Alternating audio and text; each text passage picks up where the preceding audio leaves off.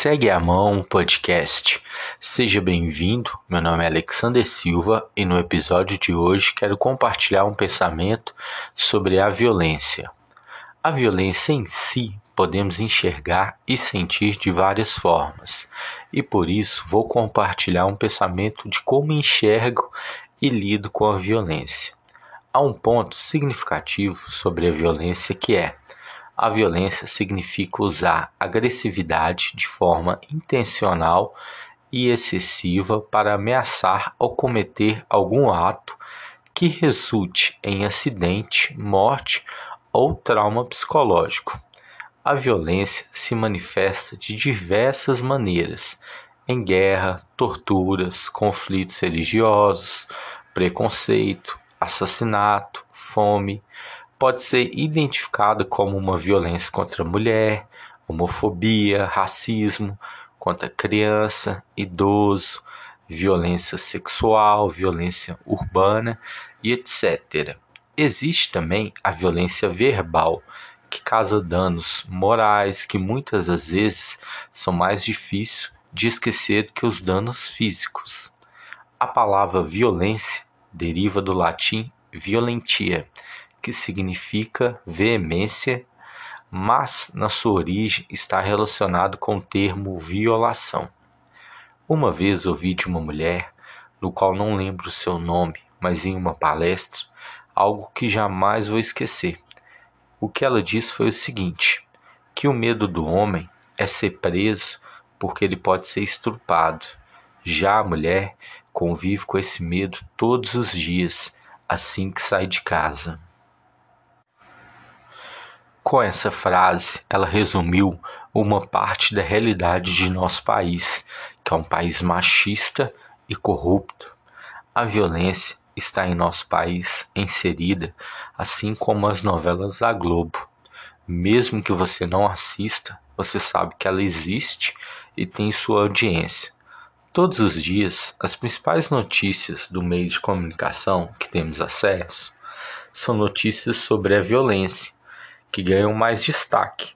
E vivemos em um país que está inserido a uma zona de guerra, onde muitos preferem esconder todos os corpos, todos os casos de violência contra a mulher, todos os ataques de homofobia, todos os atos de racismo atrás de sua religião, de sua posição política, de seu status quo, de sua profissão, sempre colocando uma capa para justificar a sua violência. A violência está exposta em nossa sociedade. Temos uma natureza má. Não somos o bom mocinho da história. Para que não invadimos o espaço e a moral do próximo, temos sempre que lutar contra a nossa violência, contra o nosso senso de justiceiro, que muitas vezes acreditamos em nossos pensamentos que certos posicionamentos e atitudes radicais irão resolver tudo de uma vez. Não existe uma fórmula mágica para ser menos ou não violento. O caminho para mim é o autoconhecimento e a empatia pelo próximo. Já vai nos ajudar a lidar com nós mesmos. Não sou grande fã de futebol, na verdade nem tenho costume de assistir uma partida, mas tenho uma lembrança de uma Copa do Mundo que aconteceu no Japão, que o jogo era Brasil e Croácia. E era de madrugada esse jogo, se não me engano. Lembro de um barulho muito forte no meu portão, barulho de tiros. Parecia que os tiros estavam dentro da minha casa. Logo após alguns minutos, abri o portão e vi um rapaz jovem que não devia ter uns 20 anos, baleado. E não demorou muito para uma senhora subir correndo a minha rua, gritando pelo nome do seu filho. Lembro dessa cena de sua mãe batendo em seu peito, chorando e gritando: Vamos, filho, para casa, seu pai está te esperando. Esse jovem foi embaleado devido a uma briga por um ponto de drogas. Infelizmente, histórias como essa se repetem todos os dias. É a violência que o tráfico de drogas se alimenta é um governo despreparado em que vivemos. São diversos pontos que ajudam a violência a ser um alimento em nossa sociedade. não podemos ter a ilusão de que o fato de não sermos violentos fisicamente, que somos pessoas boas. A violência verbal e autoritária muitas vezes pode causar feridas internas maiores ainda. Pense no homem ou na mulher que você é, como você trata as pessoas em sua volta, que tipo de pessoa você é no seu relacionamento, na sua casa, com sua família e amigos, e também observe a forma como as pessoas te tratam no seu ambiente familiar, amoroso, profissional e com seus amigos. Entender que estamos inseridos em uma sociedade violenta, temos que entender que vamos nadar contra a maré em diversos aspectos para não contribuir para que essa violência continue. É um passo importante para a construção de uma pessoa melhor, que vai resultar aos poucos uma sociedade mais favorável a uma vida mais próspera para todos. Eu confesso que quando assisto matérias onde vemos casos de violência contra a mulher, casos de racismo, homofobia, entre outros atos de violência, que me geram um sentimento de ódio pelos responsáveis por tais atos. E nesses momentos são difíceis trazer a razão na frente de um sentimento de justiça.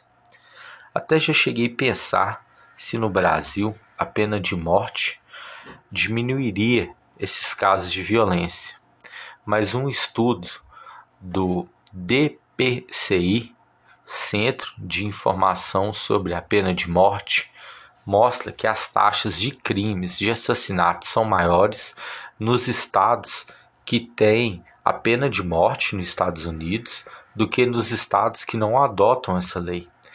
Outro agravante é que casos de, inocentes né, condenados injustamente são grandes, mas chegam a morrer. A pessoa ela não cometeu aquele crime e foi morto por essa lei. O que esse estudo revela é que a violência como resposta para a violência não é o caminho para buscar uma sociedade menos violenta. O filósofo francês Michel Foucault tem um pensamento que acredito que conecta sobre o fato de expor a violência de certa forma que é.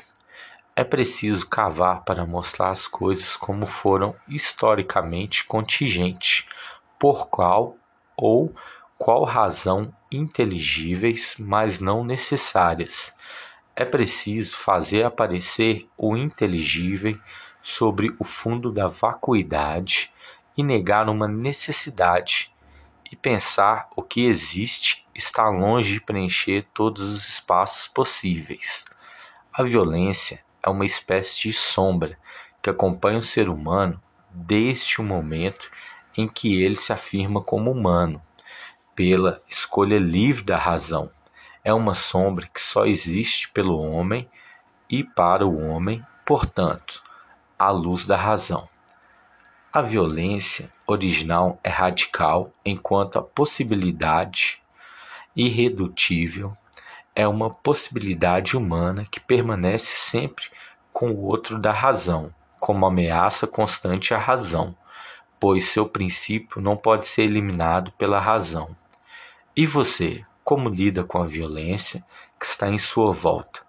Nos vemos no próximo episódio um forte abraço.